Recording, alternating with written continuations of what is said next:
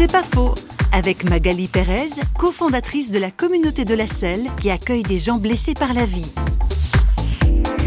Moi qui aujourd'hui ai 56 ans, je représente une, une figure, à la fois une figure d'autorité, à la fois je peux représenter la mère, la femme, enfin plusieurs figures comme ça. Là où les gens sont blessés, c'est vrai que ça peut heurter, mais c'est là où on doit euh, guérir et essayer de consoler en faisant rien d'extraordinaire, hein, en étant dans l'ordinaire de notre vie. Quoi.